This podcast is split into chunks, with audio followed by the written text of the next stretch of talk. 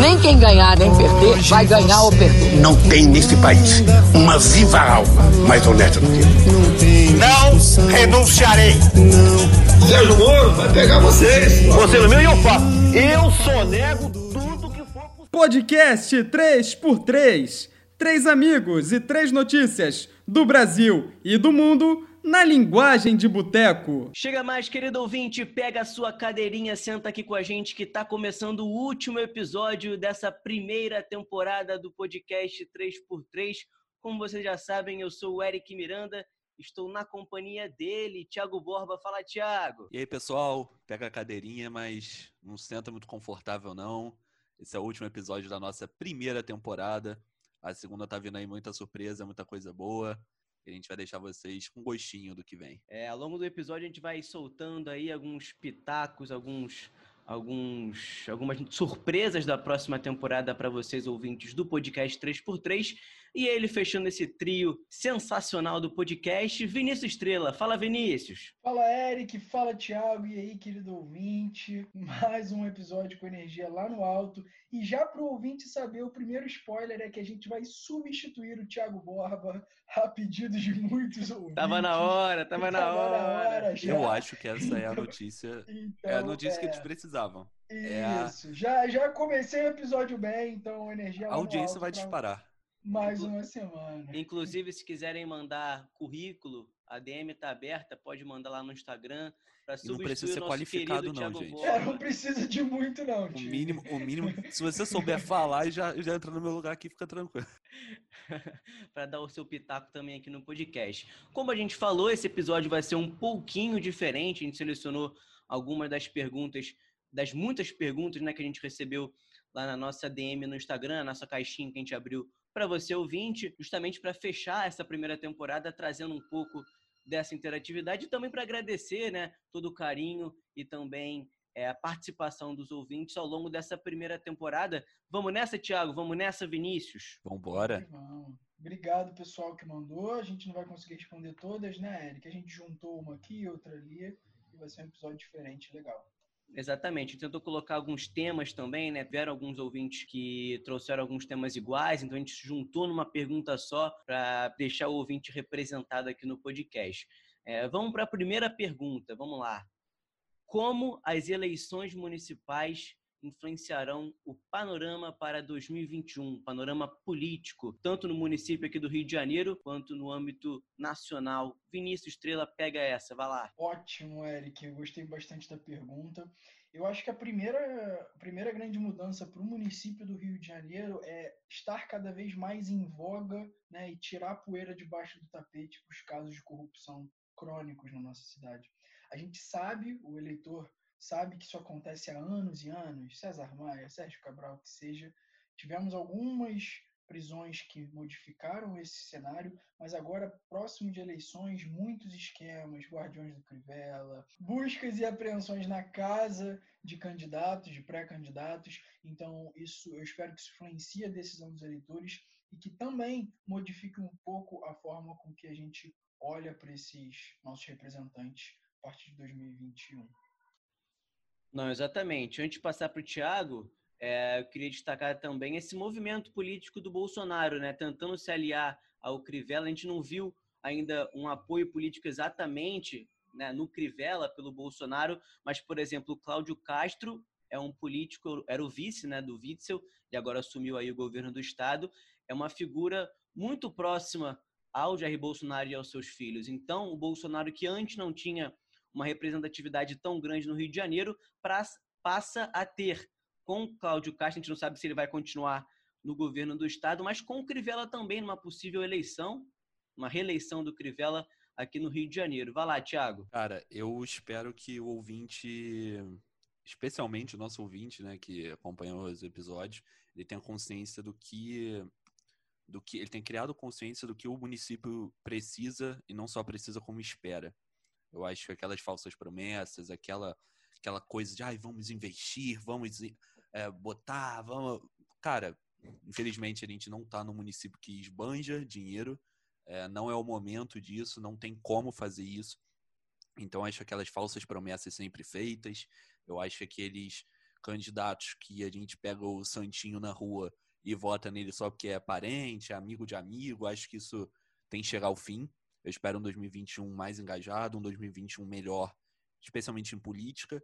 Muita coisa foi descoberta, isso é bom. É um discurso é, pró-operações, pró uma política mais limpa, uma política mais de verdade, mas eu também espero uma política com menos interferência do judiciário, uma política que olhe especialmente para as camadas mais pobres da sociedade e consiga gerar emprego com responsabilidade e, enfim, é isso que eu espero. Pegando, pegando esse gancho, eu acho que tem uma possibilidade muito grande, mas talvez não para 21, talvez para mais médio e longo prazo, de novos protagonistas na política do Estado do Rio de Janeiro. É, a gente brincou bastante ao longo dos episódios sobre o Partido Novo, etc. Mas não só o Partido Novo, outros partidos que não representam o Centrão, que tentam, em algumas formas, né, é, trazer promessas, entre aspas, né, trazer proposições pouco diferente do que o eleitor está acostumado de DEM e de PSDB, eu acho que vai ganhar espaço também na mesa. Eu acho importante ressaltar. E só fechando essa pauta, também queria ressaltar a presença das mulheres nessas eleições, né? Muitas mulheres concorrendo a essas eleições municipais, Marta Rocha, Renata Souza, a Glória Heloísa também, acho que posso ter esquecido de alguma. Inclusive, mas... eu queria mandar um beijo para as três que o Eric citou. Um beijo especial para as três. Marta tá Rocha. É íntimo, né, Tiago? Você conhece de, de, algum lugar? É, eu, eu, eu gosto delas, digamos assim. Eu, elas mexeram comigo, eu diria. tá, então, mais uma, mais uma palhinha das próximas novidades do podcast. É, Tiago, você falava sobre interferência do judiciário, né? Queria é, um panorama político com menos interferência. vou puxar a segunda pergunta, uma pergunta também bem interessante que a gente falou bastante nessa primeira temporada, né? Qual é o futuro do Supremo Tribunal Federal, nossa Suprema Corte aqui no nosso país, muito criticada né, por sua interferência política, às vezes, suas decisões mal interpretadas, talvez. Como é que você vê esse futuro do STF agora com a presidência do Fux, né, que é a grande novidade aí do STF, mas com vários é, inquéritos abertos aí e bem polêmicos, né, Tiago? É, Eric, eu, eu no último episódio que a gente falou do Fux na presidência do STF e tal, eu lembro que eu dei algumas opiniões que ao longo da semana, com a posse dele, com as falas dele, eu fui desconstruindo o que eu tinha falado. Então, eu acho que a gente provavelmente vai ver um STF mais, mais corporativista, como é o caso do ministro Fux, um STF que vai mais ao encontro do que a sociedade quer, e é, o, o que a sociedade quer é infelizmente, é um senso de punitivismo, um senso de operações são fundamentais. E sim, operações são fundamentais, mas ah, qual é o ponto dessas operações? Até que ponto essas operações são legais? Até que ponto essas operações trazem benefícios? Então, acho que vai ser um STF bem intervencionista. É uma frase que me chamou muita atenção dele foi falando que em relação ao tema da prisão em segunda instância, a coisa não estava solidificada, então que o STF revisitaria esse tema é, gerou embate ali dentro. acho que a gente vai ver talvez mais embate ali dentro. Eu falei que não acreditava muito em decisões monocráticas do STF. É, eu acho que a gente vai voltar a ter sim. Eu acho que esse é um movimento que veio para ficar, infelizmente. E é isso, cara. Eu acho que é o judiciário se fortalecendo. Acho que e, e outra assim para complementar essa pergunta, eu acho que o ouvinte ele deixou de uma pontinha escapar, porque quando ele faz essa pergunta, a primeira coisa que eu penso é: tá começando a vir um ataque do, do legislativo para com o judiciário.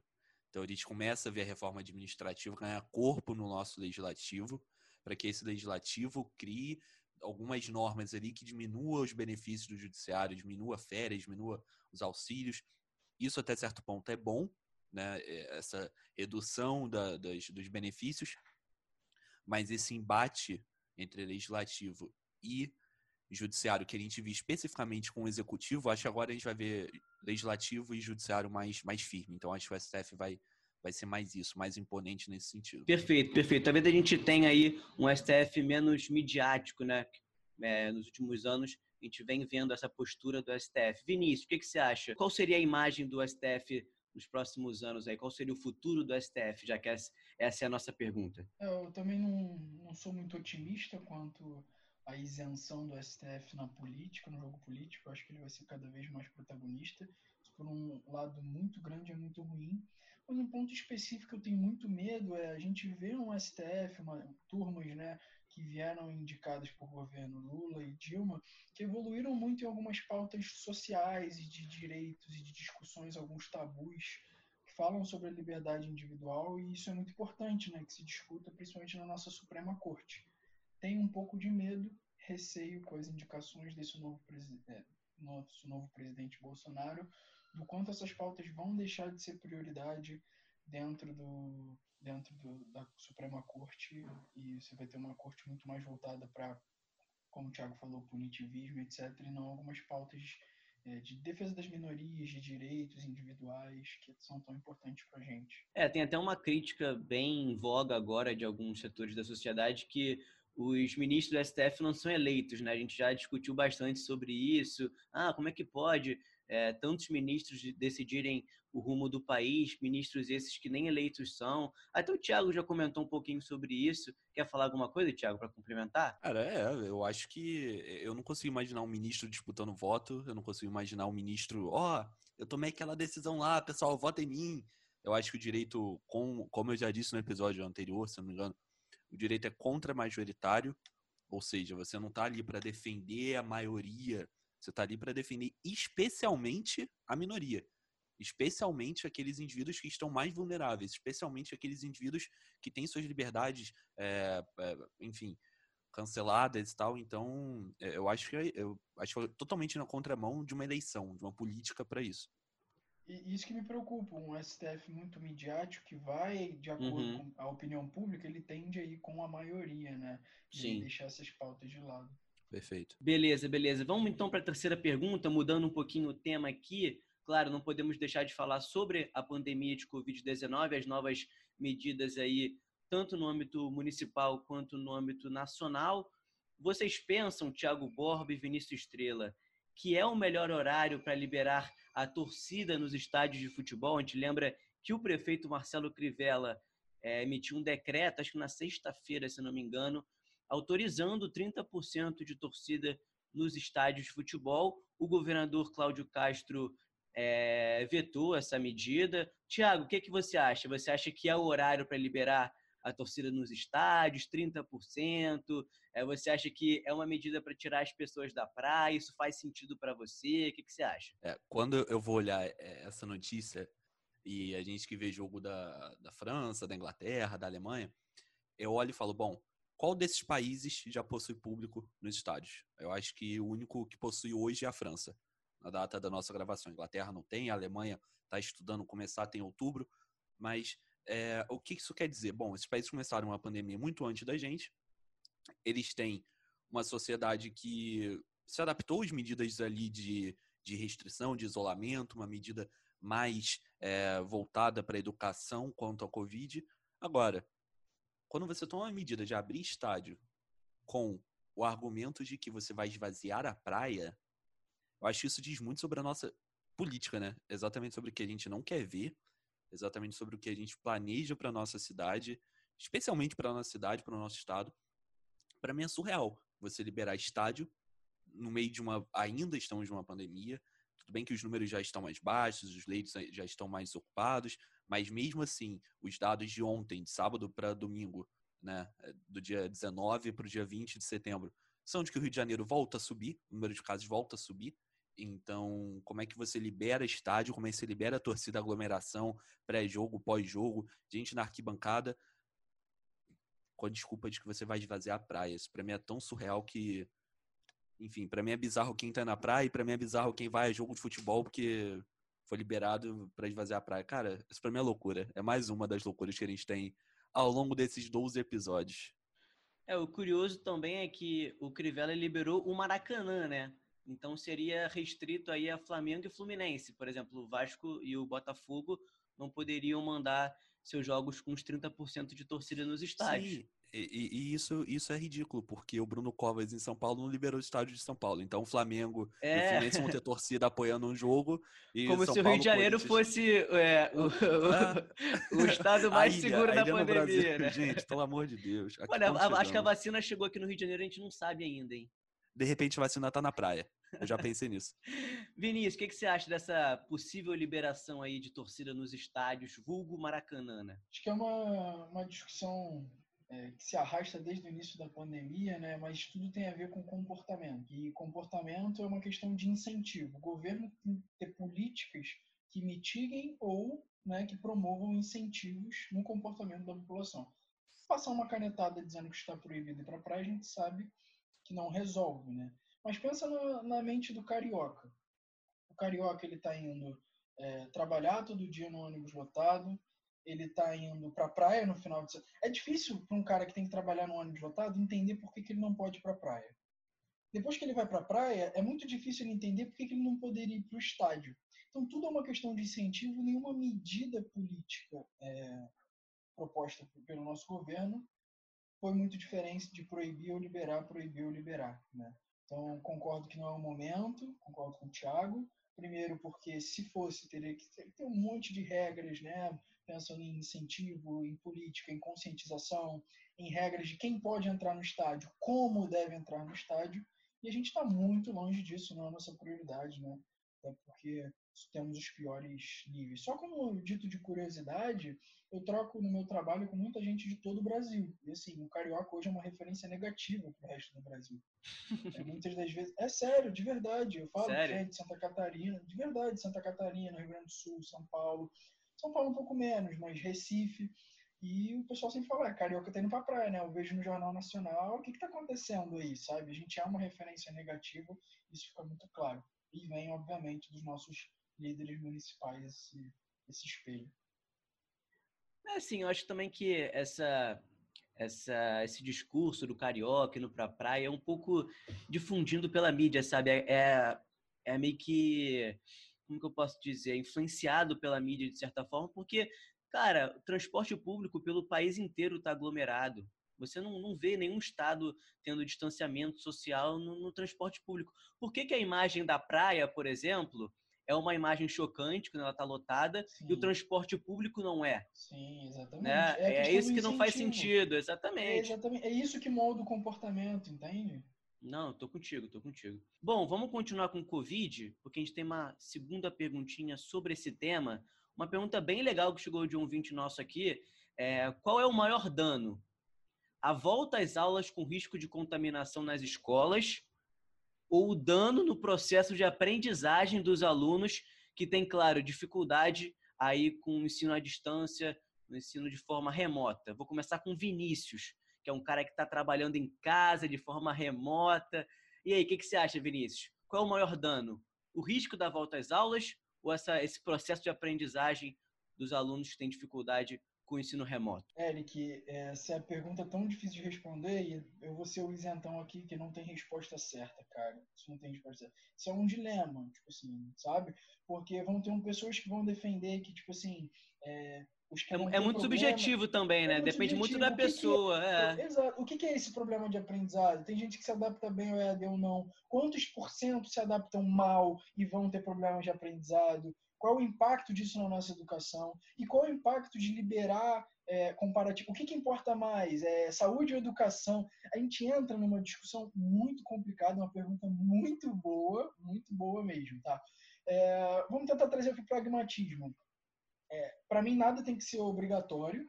Então eu gosto do movimento das universidades, por exemplo, vou pegar no âmbito é, federal, né, universidades de nível superior. Eu gosto das universidades públicas estarem entrando no modelo de AD não obrigatório, tá? É, com políticas paralelas para aqueles que não têm internet, não têm acesso a um ponto de computador. Então, tivemos incentivos com pagamento de é, material para essas pessoas. Então, acho que assim, é uma solução que vai ser sempre paliativa, porque a gente está vivendo um momento muito complicado. Então, acho que é importante a gente dar esse passo para o modelo EAD, sim, continuar no EAD, na minha opinião, não presencial ainda, mas sempre tentando trazer medidas que incluam essas possíveis minorias que vão sair prejudicados. Não, perfeito. Eu acho que é uma pergunta, é um dilema muito grande, né? Ainda mais numa pandemia. Mas, assim, a minha opinião agora, eu acho que a gente tem sim que discutir a questão da educação. Por quê? Porque partindo do princípio que está entrando em discussão a volta aos estádios de futebol, a volta aos espaços públicos de lazer, por exemplo, a volta do comércio, bares e restaurantes estão abrindo. Será que as crianças não estão indo para esses espaços? É. Que, por que não falar, não, educação não, escola não, não, não, não vamos discutir é como sobre se isso. a educação fosse a última prioridade. Exatamente, né? exatamente. Será que no shopping a criança não fica rodando para um lado para o outro? Por que não a educação? Por que, que a escola é um problema para se discutir? Vamos sentar aqui, vamos achar soluções. Não, escola a gente não tem solução. Não vamos discutir. Acho que o problema está aí, né? Parece que é um bullying com a questão da escola. Exatamente. Eu vejo isso muito na creche da minha mãe, né? Que assim, cara, é, para o ouvinte que não sabe, minha mãe é dona de uma creche, tal, em Niterói, uma escola pequena, então ela está sofrendo todas essas dificuldades e, assim, é, provavelmente muitas escolas vão falir. Imagina o impacto da educação, não só de quem não está tendo aula agora, mas também do possível acesso negado à educação num segundo momento. Né? Isso também tem que entrar em pauta.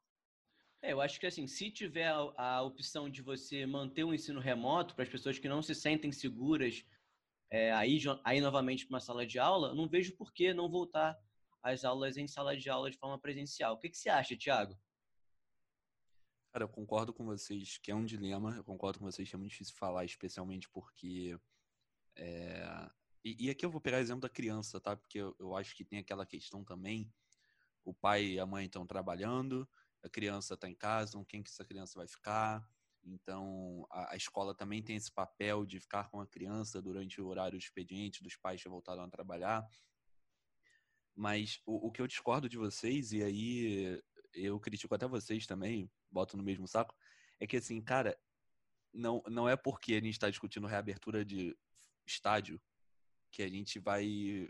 A gente necessariamente tem que discutir a reabertura de escola. Eu acho que a gente não devia estar tá discutindo reabertura de estádio. Eu acho que a gente não deveria estar tá discutindo é, por que, que as praias estão lotadas. A gente discute sim é um absurdo. Eu acho que é muito mais para a gente refletir do que para a gente sair tomando qualquer outra medida que vá na, ao embate disso ou vá ao questionamento disso. É... Bom, dentro, dentro desse cenário, eu entendo que não é o momento de voltar à escola presencial. É... Entendo que a gente tem, assim, a gente vai ter sim um problema, especialmente porque é, se, se a gente pensar no pragmatismo, né? Cara, a gente vai ter uma desigualdade ainda maior. A gente vai ter uma desigualdade é, das escolas particulares e públicas, da galera que está fazendo EAD e da galera que não está. A gente tem processos seletivos, a gente tem Enem, a gente tem, enfim, é, vestibulares. Então, acho uma pergunta bem complicada para mim. Não voltaria à aula presencial no momento. Acho que ainda é um momento tenso, é um momento crítico, é um momento que a gente está saindo da pandemia. E, enfim, o erro está em reabrir estádio, o erro está em, em, liberar aglomeração, o erro está na galera estar tá indo à praia e não na criança não tá na escola. Eu acho que. Eu, eu discordo de você no sentido de que a reabrir as escolas ou universidades públicas acentuam a desigualdade para aqueles que não podem. Porque a própria escola pública já é composta por pessoas de minoria. A desigualdade ela é acentuada pelo fato de existir o coronavírus. Aquele que trabalha numa aquele que estuda numa escola privada, numa universidade privada, ele já está tendo acesso, às vezes, presencial. Só que o da escola pública, que é que não tem acesso nenhum, já está tendo essa disparidade, entende? Então você não pode olhar para o micro de dentro da escola, a desigualdade de quem está dentro da escola, mas também para o macro, de tipo, existe uma parcela da população que está tendo acesso à educação, à saúde, segurança, que não está se preocupando, que está na olegário, essa é a verdade, e tem uma outra parcela que está sendo impedida pelas medidas do governo de ter um acesso minimizado. A desigualdade ela vai existir, é uma questão de minimizá-la, né, por causa desse, desse contexto coronavírus. É, é uma questão de minimizá-la no seu ponto de vista. No meu, eu acho que a gente está maximizando a desigualdade. Ou seja, se você olhar para dentro da escola ainda que seja uma escola pública que já tem a sua desigualdade por natureza, uma universidade pública que já tem a sua desigualdade por natureza, e avaliar pessoas que ali estão, que não estão tendo acesso durante três, quatro meses, e outras que vão ter acesso durante três, quatro meses, você olhar para aquele aluno dentro de uma escola, até mesmo particular, aquele aluno que tem acesso a um tablet, aquele aluno que tem acesso à internet de boa qualidade para ver uma aula online, aquele outro lá que tem uma bolsa e não consegue ter acesso a isso. não consegue ter esse tipo de acesso. Então, assim, eu entendo o seu ponto, eu não discordo dele nesse sentido, mas eu acho que são dois tipos de olhar, enfim, complementares. É que eu vejo três grupos. O grupo que está fora da universidade, da universidade pública, por exemplo, e dois grupos que estão dentro. Dos dois que estão dentro, uns têm algum tipo de acesso e estão sendo impedidos, e outros que não têm acesso nenhum, que não teriam acesso de qualquer forma. O que, que eu acho que a gente tem que fazer? A gente tem que dar acesso, ou pelo menos a, trazer políticas para essas pessoas que não teriam acesso nenhum, promover é, a possibilidade das pessoas que poderiam, dentro da universidade pública, é, entrar ou ter acesso a essa educação de alguma forma, porque o grupo que está de fora dessa bolha de minoria, digamos assim, ou então está dentro da bolha da, da, da maioria em termos de renda, ele já está tendo acesso. Eu acho que é, é, essa maximização que você está falando seria dentro de uma das bolhas que, no contexto geral, não faz muito sentido, na minha opinião. Perfeito, concordei, Vinícius. Concordei, estamos, estamos a. Ganhei no cansaço nessa fase. Gostei desse modelinho, gostei desse modelinho. Todo mundo discutindo, divergindo, assim que eu gosto. Beleza, então, vamos passar agora para pauta ambiental, um assunto muito importante. Eric, sabe o que, que eu tô sentindo? Fala. Eu tô sentindo como se a gente tivesse, cara, naquelas entrevistas, sabe, pré-eleição, ah, você fica ah, ali no pré-eleição, ah, aí vem pergunta, aí vem pauta, pauta. Hum, se candidatar, Thiago? Essa é a Sei, surpresa? Cara, eu, eu tô sentindo. Imagina, eu saio, saio candidato a prefeito. Vote, Thiago! É, eu, acho, eu acho que o pessoal não ia, não ia se empolgar muito. Qual mas... seria a sua legenda, Thiago? Posso deixar falar no final do episódio? Acho que é, acho que é melhor, né, para ouvir. Thiago Borba, fazer muito e roubar pouco, né, não, Thiago? essa é boa, essa é boa. Mas beleza, vamos lá, pauta Vambora, ambiental Pauta ambiental é um assunto muito importante que a gente tratou aqui nessa primeira temporada. Falamos do Pantanal quando os problemas só estavam começando. A gente achava que era uma semana ali de, de caos no Pantanal. Acabou que isso se tornou um mês. A gente precisa falar disso também. A gente até tentou pautar aqui, mas selecionamos essas perguntas. Então, tá aí para o nosso ouvinte a quinta pergunta desse episódio: Como a pauta ambiental influencia a imagem do Brasil isso internamente e externamente. Vinícius Estrela. Pedrada, hein? Muita pedrada. É. Uma das perguntas. Essa pergunta mais... foi boa, hein, Vinícius? Essa pergunta boa, aí foi legal, né? Boa. De gente inteligente, né? Acho que mais de uma pessoa perguntou sobre essa questão de pauta ambiental, a gente juntou nessa Exatamente. pergunta aí que a gente trouxe.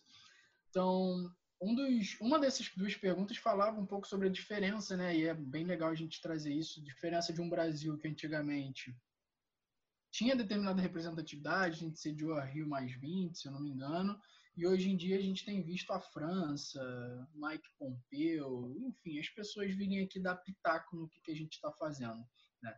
Eu acho que pegando o primeiro link externamente, a gente tem que tomar muito cuidado, muito cuidado, porque mal ou bem a gente ainda vive dentro de um território nacional, e todas as críticas que a gente tem que fazer da forma que a gente lida com a pauta ambiental, elas têm que vir internas. Tem que ser críticas internas ao nosso governo. Se a gente abrir margem para deixar França falar o que tem que falar, você deixar margem para abrir Alemanha falar o que tem que falar, isso é uma interferência em política externa muito preocupante, que tira a nossa autonomia nas relações internacionais. Eu sou contra ficar batendo palmas para quando Macron quer falar da Amazônia, quer falar do Pantanal, quando e aí qual é, qual é a solução aqui? A gente tentar confiar em instituições que sejam mais isentas. Eu vou citar a ONU, todo mundo sabe que a ONU não é nada isenta, né? A gente sabe disso, mas que a gente tem que olhar assim. É a famosa pra... chaveirinha dos Estados Unidos, né? Exatamente. mas quando a gente for olhar para a opinião externa sobre o que a gente está fazendo aqui, a gente tem que sempre se pautar nas lideranças de comunidades internacionais isentas, tá? Então, Greenpeace, ONU, isso sim vai trazer e mostra claramente o descaso, né? Todas essas opiniões mostram o descaso que a gente está tendo. E internamente foi aquilo que a gente já falou. Quero ouvir mais do Thiago, assim, né? das besteiras. Eu também.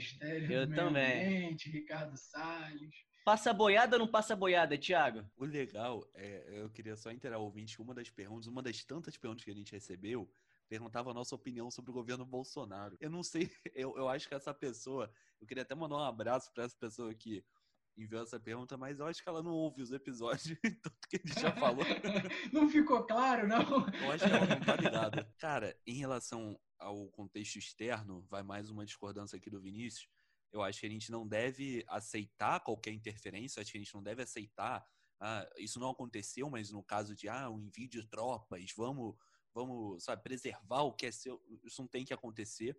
Mas até certo ponto, essas críticas elas podem vir de movimentos é, de acordos signatários, né? Você tem é, países signatários de tratados internacionais. Ou seja, você tem contratos, que é modalidade de tratado, o tratado é uma modalidade de contrato, onde países assinam e eles convêm em preservar o meio ambiente, é, adotar políticas de investimento, de preservação. Então, acredito que essa crítica possa vir nesse sentido.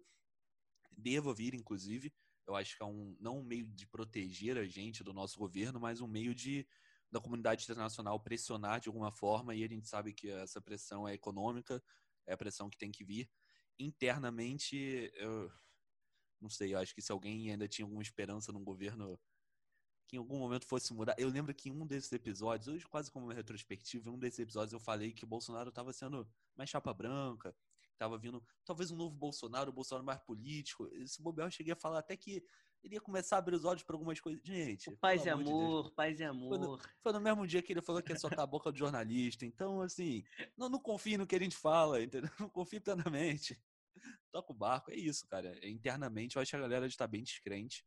E eu espero que ela se una e consiga impedir os retrocessos que estão vindo e pensar melhor nas próximas eleições. Sabe o que eu acho? Que o Bolsonaro está sendo bobo. Ó, oh, ó, oh, mas assim, vou explicar por quê. Porque Episódio essa 12. é, uma, essa é uma pauta, cara, que é muito difícil você ter discordância, né? É, acho que assim, a opinião externa e interna todos dialogam para a preservação ambiental por todas as consequências que a gente sabe. Então, se ele agarra essa pauta como tipo, uma das prioridades dele, que seja por política, demite um Ricardo Salles, coloca alguém competente, começa a promover mudanças. Quais mudanças? Cara, quebra o monopólio de algumas explorações, não tem dinheiro para gastar com fiscalização do Pantanal inteiro. Cara, bota a gente para explorar de forma sustentável, com regras práticas. É, para essa exploração, que as próprias empresas, num, num, num mercado mais segmentado, elas vão vão se fiscalizar ao mesmo tempo. Você não tem recurso, tá bom. Então quebra monopólio. Cara, dá um jeito, você precisa propor alguma coisa. E se você fizer isso, a tua popularidade que cai quando você diz que vai socar a boca de um presidente, de um, desculpa, quando você vai socar a boca de um jornalista, ela é recuperada por medidas propositivas. Entende? Eu acho que ele está sendo pouco inteligente nesse aspecto também. Vamos passar então para a última perguntinha que a gente selecionou para esse episódio, episódio que fecha a primeira temporada desse grande podcast, podcast 3x3. Então vamos aproveitar, vamos fechar com chave de ouro. Tiago Borba, vou começar com você agora, porque você, ao longo do podcast, encheu meu saco falando: ah, só começa com Vinícius, só começa com Vinícius. Então depois, com depois, depois agora. desse episódio, acabou. Só começou acabou, com você. Acabou. Todas as pautas. Vamos lá. Vambora. Sexta pergunta.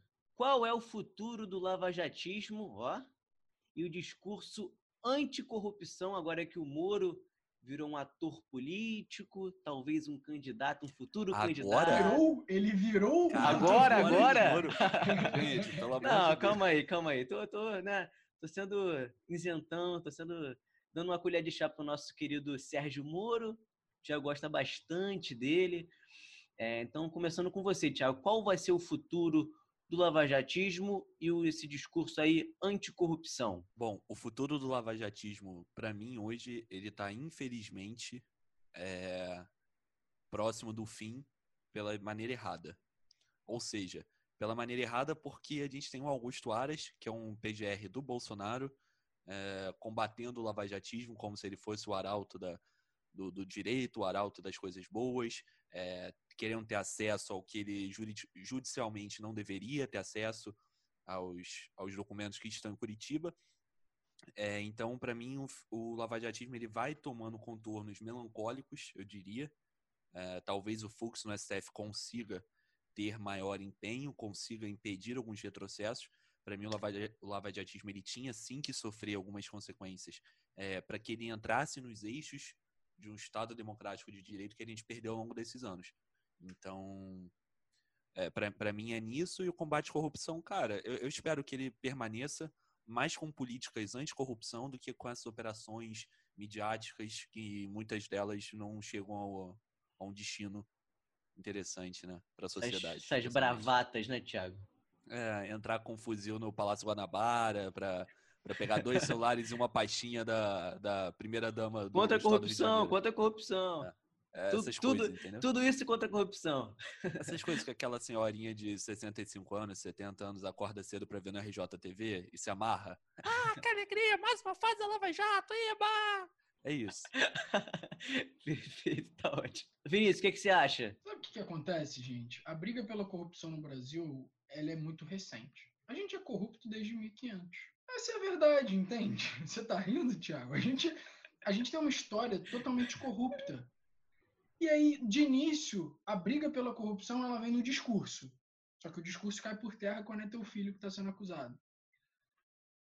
E aí, no segundo momento, quando você tem operações de fato, evoluções no direito, a gente sempre vai criticar. Por quê? Porque isso é muito novo pra gente, a gente vai fazer muita coisa errada.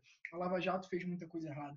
Então, eu acho que a gente tem que olhar de forma um pouco mais relativa para esses avanços. Tem muitos erros? A gente deve passar os erros? Óbvio que não. Mas de forma mais relativa para cada um desses avanços do que de forma absoluta. Porque tanto a democracia quanto a briga pela corrupção no nosso Brasil, ela, elas são muito recentes entende? Então espero que a gente continue aprendendo nesse processo com as menores dores de cabeça possível. Acho que a Lava Jato vai perder muito, muito é, capital político. Talvez com o Moro ela volte a ter e aposto que, de novo, a- como a onda Bolsonaro se utilizou, vai ser um dos principais discursos de campanha para 2022. Perfeito, perfeito. Com esse comentário a gente fecha essa primeira temporada do podcast 3x3. Várias notícias que a gente debateu. Falamos sobre três meses aí de noticiário, né? Muita coisa aconteceu. E agora chegou o grande momento. O Thiago tá nervoso aqui, tá me olhando. Vambora, vambora, vambora. Fala, Thiago. A grande novidade para os nossos ouvintes. É, Então você vai cara, se candidatar, né, Thiago? É isso. Gente, Qual a é a é legenda? o seguinte. Eu, eu, ia, eu ia falar aqui um número, mas aí eu falei, ah, melhor não falar nada. Não vou me meter em besteira. Bom, a grande novidade é, é após longo debate, longa discussão, planos, planos e planos, convites enviados para todos os lados, e aqui cabe ressaltar que todos foram convidados, após um longo planejamento do que seria mais justo, do que seria mais acessível. A gente quer dizer que o 3x3, segunda temporada, será uma temporada de entrevista com os, pré os candidatos à Prefeitura do Rio. A gente conseguiu entrevistar alguns, como eu disse, todos foram entrevistados. A gente conseguiu entrevistar, juntar algumas figuras do cenário, eu diria que as mais importantes, as mais relevantes. A gente espera que tudo saia dentro do planejado nessa eleição, que nenhum mais seja preso, que nenhum mais sofra, né, sofra é, qualquer A gente espera, a que- gente espera. é, que, que dificulte um pouquinho mais a nossa eleição. É, a gente, tá, a gente reza, né? A gente reza pra isso. Então, essa temporada promete, eu acho que vai ser bem legal. O ouvinte pode esperar perguntas é, que tem muito a ver com a nossa cidade, pautas que são de relevância. E, pô, pra não esperar chegar no momento do debate da Globo, e você não saber nada, não saber quem é quem, não saber. O 3x3 vai te contar antes, o 3x3 vai fazer com que você fique antenado Não, mas calma aí, calma aí. possa. A gente trabalha com quando? Quando que vai ao ar, Thiago? Quando? É, aí uma data já é difícil, mas eu vou, eu vou falar aqui a data também, se o editor aqui no ponto permitiu. É, dia 28 começa. Então, dia 28 de setembro, Ah, uma semana depois do lançamento desse episódio 12, começará a segunda temporada do 3x3, o especial de eleições 3x3 podcast. Eu acho que a galera vai curtir. O que, que vocês acham? Não, o Thiago tá feliz a beça, né? Eu tô aqui olhando aqui, ó. Hoje é dia 20, sai dia 28, eu tenho uma semana então pra editar tudo, né? É isso. É isso, né? Na verdade, você tem três dias, Eric, porque a gente tem que passar ainda pelo, pelo alto processo seletivo, de ouvir o Claro, programa, igual a claro. gente sempre Tá faz. ótimo. a gente tá sempre ótimo. faz. Eu, eu, eu ganho a vida com podcast, né? Eu ganho a vida com isso daqui, né? Óbvio, tá Eric, você está sendo muito bem pago, Eric. Isso tá melhor que o especial de Natal. Na moral, muito bom. Tá, tá melhor que o especial do Roberto Carlos, será? Daquele. Aí, minha, minha- não sei, vou perguntar pra minha mãe que assiste os dois. Beleza, fechado. Beleza, então Vinícius, fecha esse último episódio, já projetando para a próxima temporada? Muita coisa boa, muita informação boa, muitos questionamentos para esses nossos pré-candidatos. A gente quer que vocês, eleitores do município do Rio de Janeiro, estejam muito bem embasados, que vocês troquem muito com a gente, com os convidados que a gente trouxer aqui nessa intertemporada super especial. Queria agradecer muito de coração ao Thiago que patrocinou totalmente, que levou nas costas essa temporada. É, vai ser um tempo para a gente descansar, pensar muito melhor na nossa terceira temporada, digamos assim, né? Quando a gente vai voltar com novidades, com as nossas pautas do factual, sempre querendo informar vocês, fazer com que vocês debatam e estejam antenados com o nosso cenário no Brasil e no mundo. É isso aí, esse é o podcast 3x3. Tiago Borba, aquele abraço. Um abraço, pessoal. Um abraço, ouvinte, Vinícius, Eric. Foi um prazer estar com vocês na primeira temporada. Pessoal, ouçam, avaliem as perguntas, as respostas, como dar, a quantidade de informação e o que tem a oferecer. Só isso que a gente espera. Uma boa eleição a todo mundo. Valeu, Vinícius. Valeu, Thiago. Valeu, Eric. Valeu, ouvinte. Vamos para cima. Valeu. Tchau, tchau. Tchau. Não dá mais pra acontecer. Não dá pra deixar na mão quem tava comigo antes de você. Não dá mais, é assim que a gente fica.